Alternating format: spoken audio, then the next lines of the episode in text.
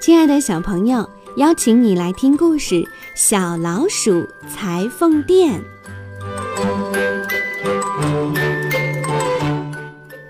小老鼠丽丝有一双灵巧的手，它用一点点材料就能做出非常漂亮的衣服。可是如今，生活在它周围的小老鼠都有自己的衣服穿了，眼看着自己就要没法干活了。丽丝只好走街串巷，顶风冒雨，挨家挨户地去敲门，希望能够找到让她做衣服的新客户。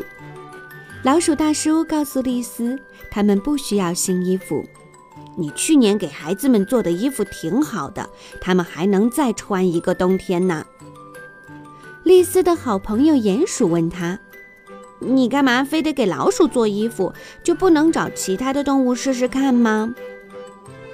丽丝叹了口气说：“唉，因为别的动物都太大了，我没法给它们量身高，而且它们不是住在高高的树上，就是住在深深的地下。对我来说，那些地方太危险了。”他这话倒是千真万确，好几天都没活干了。小老鼠的缝纫机上都落满了灰尘，小老鼠伤心地哭了起来。就在这时，传来一阵敲门声，啊，是鼹鼠来了。丽丝，我给你找了一个新客户，这是我的朋友松鼠先生，他要一件暖和的毛线外套，你站在我身上就可以帮他量尺寸了。丽丝爬到鼹鼠身上，用皮尺围着鼹鼠的肩膀绕了一圈儿，然后就按照这个尺寸开始织毛衣啦。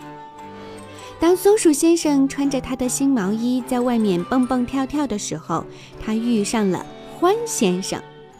獾先生说：“哦，我也在找一个裁缝，给我做一件时髦的大衣。”于是鼹鼠站在松鼠身上，小老鼠站在鼹鼠身上。给欢先生量起了尺寸，欢先生很快就穿上了一件更时髦的外套，他到处去炫耀，好让所有的动物都看到。就连远远的地方，一只大灰狼也瞧见了他的新外套，真漂亮！啄木鸟说着，从树干上探出一个小脑袋。要不是我的脚趾头冷，我肯定会跳着舞给你鼓掌叫好。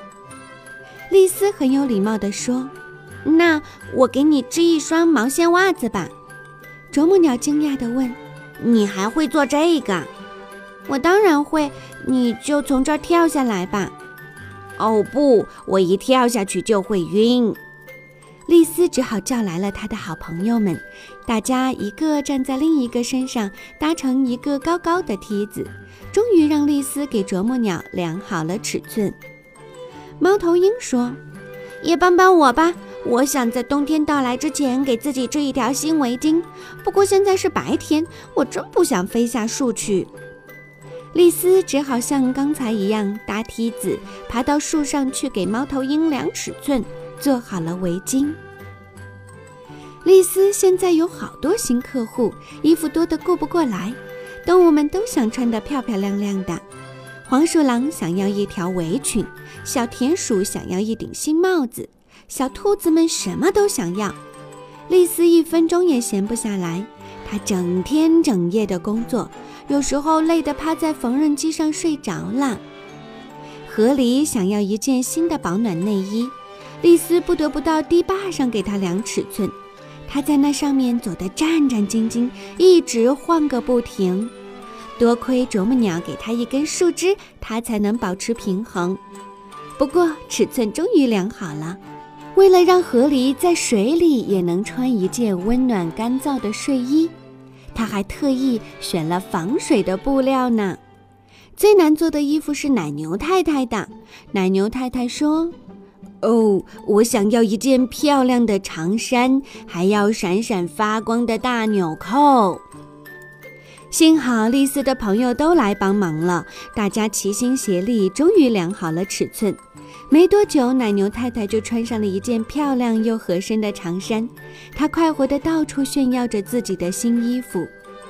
有一天，鼹鼠忧心忡忡地来找丽丝：“你又有一个新客户了，是大灰狼。大灰狼！丽丝尖叫起来，他会一口吃了我的。他特别想要一顶新帽子，我想如果你给他做的满意，他是不会吃了你的。鼹鼠的话听上去很有道理。丽丝鼓起了勇气，来到了大灰狼面前。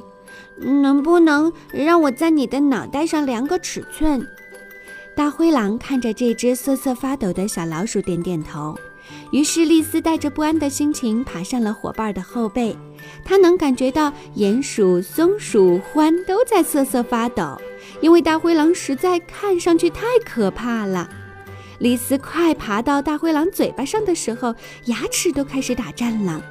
他暗暗想着，要是他这个时候张开嘴咬我，我就用缝衣针刺他。终于，丽丝量好了尺寸，大灰狼的帽子做好了。大灰狼叫着：“让我看看！”露出了满口的尖牙。他一把抢过帽子戴在头上，然后他又把帽子摘了下来。哦不！丽丝绝望地叫着：“她不喜欢那顶帽子。”可是让丽丝没想到的是，大灰狼突然弯下腰，对她鞠了一躬。